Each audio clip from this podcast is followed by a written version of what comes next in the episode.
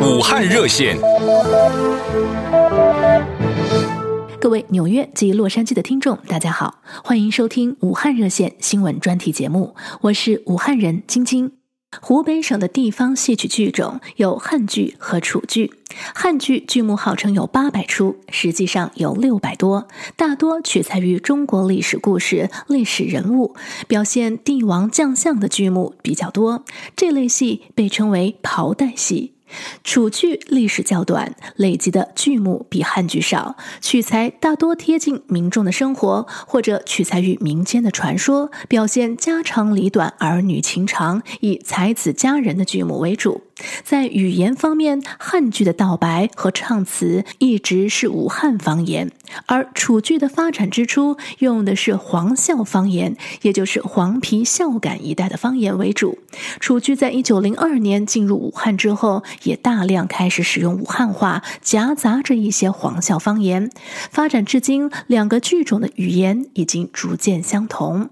而在观众方面，汉剧诞生之初，主要的观众都是有地位有钱的人，追求高雅化；而楚剧则乡土气息比较浓郁，深受农民和城市下层市民的喜欢。所以有人说，汉剧偏重于阳春白雪，楚剧则偏重于下里巴人。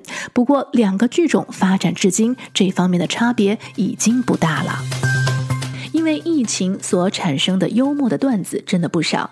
最近有这样的一则跟小区有关的段子，说现在小区门口的保安所问的问题，都是直击灵魂深处的终极哲学问题。先是问你是谁，然后问你从哪里来，最后问你要到哪里去。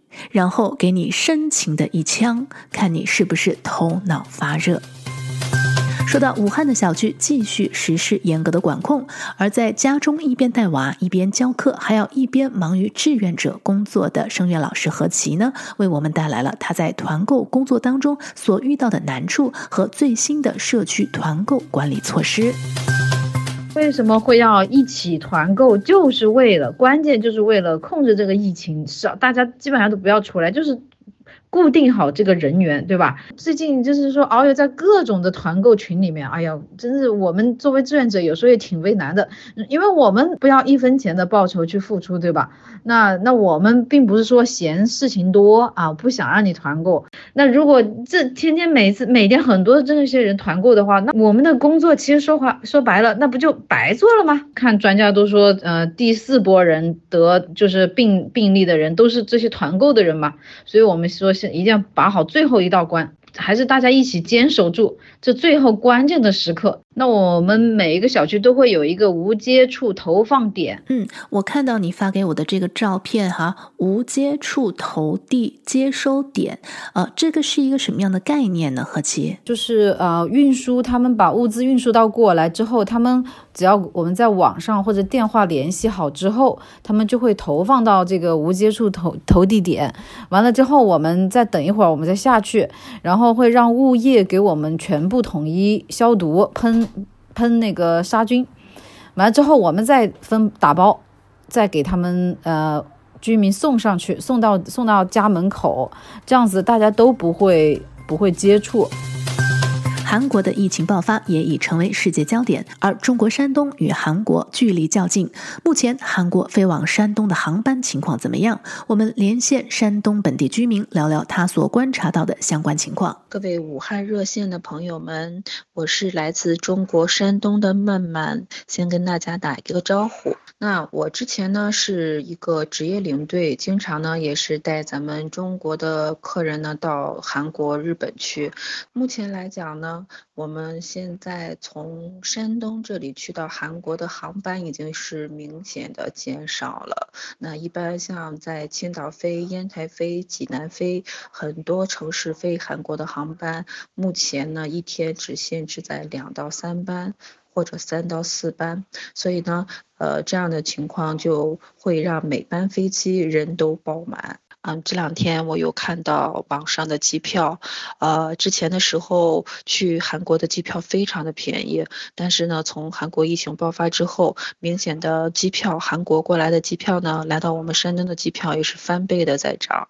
嗯，当然这中间呢，也不乏有很多的中国人回国，当然也有一些韩国人，但是不管中国还是韩国，只要进入中国境内，正常的体温测试是必须要进行的，而且还要隔离。中国居民一般坐飞机从国外回到家里的话，是在自己家里边进行隔离。外国人呢，目前政府这边还没有官方的宣布应该怎样去处理。如果您是武汉人，想加入武汉热线，请给我们电话：洛杉矶六二六五六八一三零零，纽约三四七六七六一三八零。武汉热线。各位纽约及洛杉矶的听众，大家好，欢迎收听武汉热线新闻专题节目，我是武汉人晶晶。在文化底蕴深厚的荆楚大地上，许多文人墨客都在此留下了精美的诗词歌赋。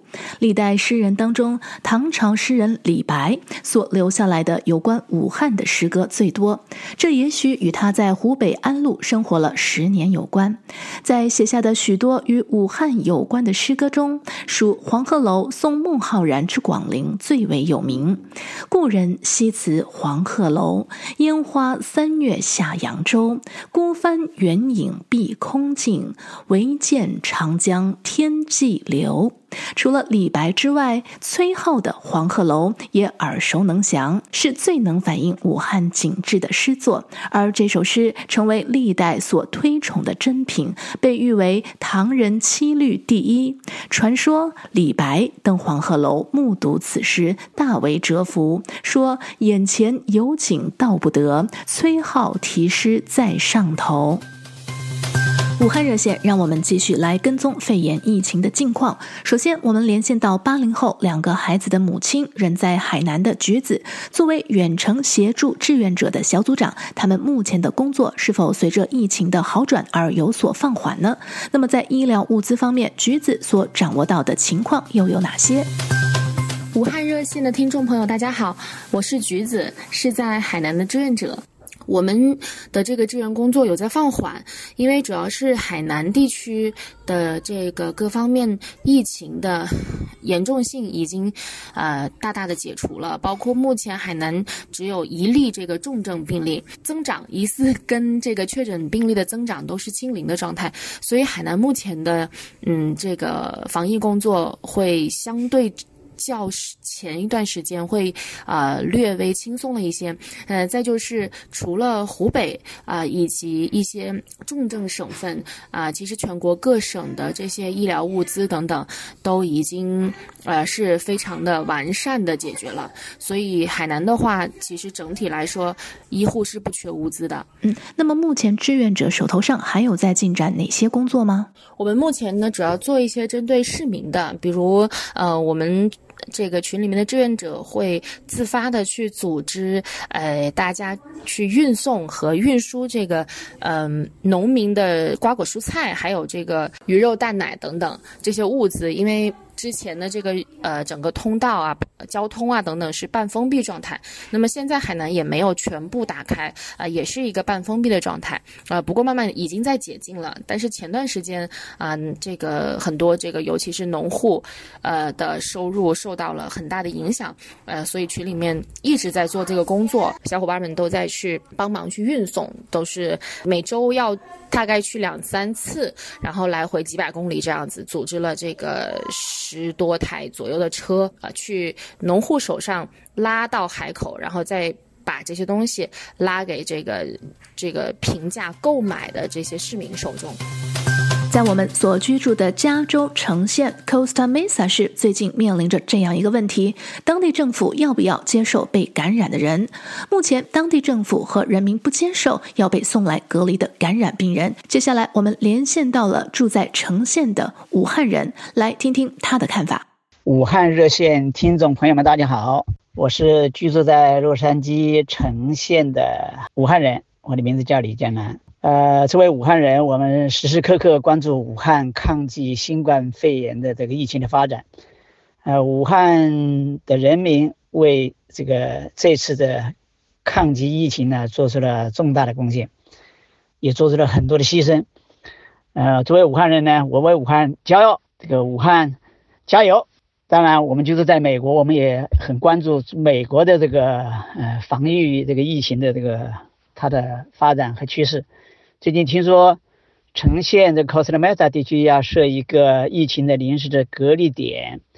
那么作为一个武汉人，看到这个武汉的这个隔离的这个呃种种情况，根据武汉市这个抗击疫情隔离的这个经验或者教训，我个人的意见是觉得，如果有其他选择，应该选择在远离这个居民集中地的地方比较合适。